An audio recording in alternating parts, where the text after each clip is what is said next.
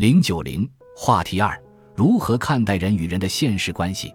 韩非哲学体系的第一块基石是道理关系论，第二块基石则是人际关系论。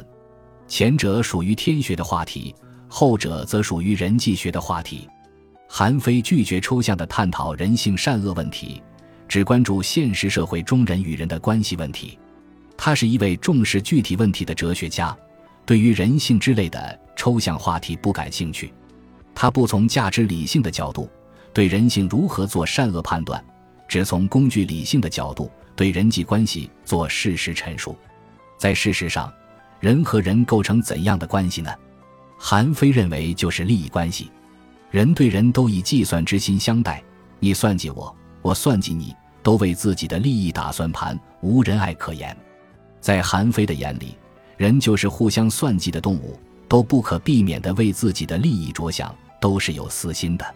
借用康德的术语来说，人只是工具，不是目的。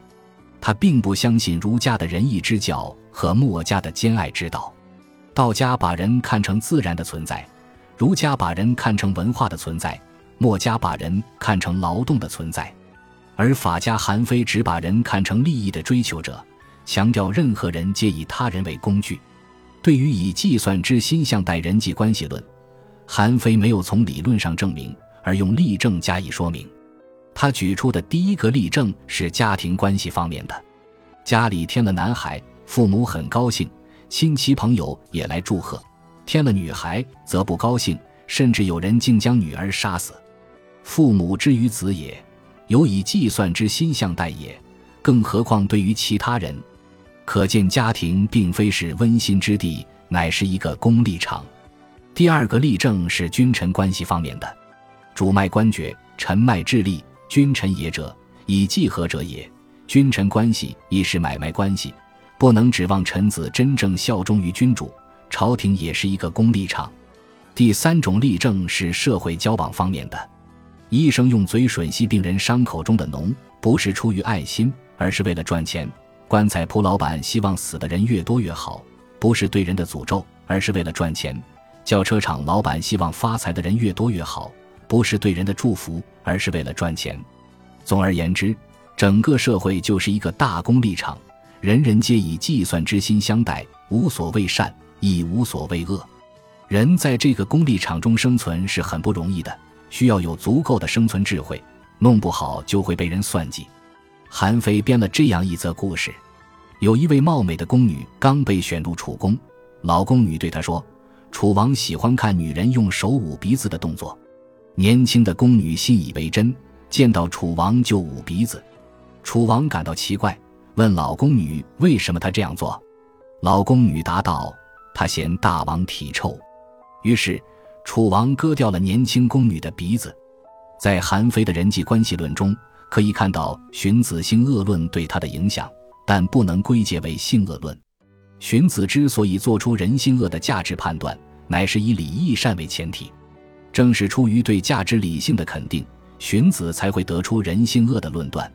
韩非根本就不承认价值理性，拒绝抽象的谈论人性问题。他只有工具理性的诉求，而没有价值理性的诉求。他认为人人皆以计算之心相待，人人皆有私心，但并不意味着人性恶。他只对人际关系做事实陈述，并不涉及价值判断，或者说在价值意义上是中立的，所以给韩非戴上性恶论者的帽子并不合适。在韩非的人际关系论中，也可以看到墨子交相利的思想对他的影响，但他对功利原则做了片面而深刻的发挥。墨子是把兼相爱、交相利合在一起讲的，既有工具理性的诉求，也有价值理性的诉求。试图把利己与利他统一起来，韩非则用工具理性排斥价值理性，用利己排斥利他。在韩非看来，人对于人只是工具，绝非目的。基于以计算之心相待的人际关系论，韩非自然导致对于法治的极端崇拜。他认为人都是自私的。从字形上看，所谓私就是以自己为圆心，自还则为私。即以自己的利益为行为的动机，私的反面就是公，卑私则为公。公就是对私加以限制，使之不得放纵。谁代表公？那就是君王。君王用什么手段限制私？那就是施行科刑峻法。韩非主张用法治限制人们的私欲，使社会建立起一种暂时的平衡。他反对德治，认为人不可能主动的为善，只能设法使他被动的不为恶。荀子王霸并用两手政策，到韩非这里被片面化了，变成了只讲霸道不讲王道的一手政策。荀子既讲君本主义，也讲民本主义，到韩非这里也被片面化了。民本主义被韩非放逐了，他只讲军本主义。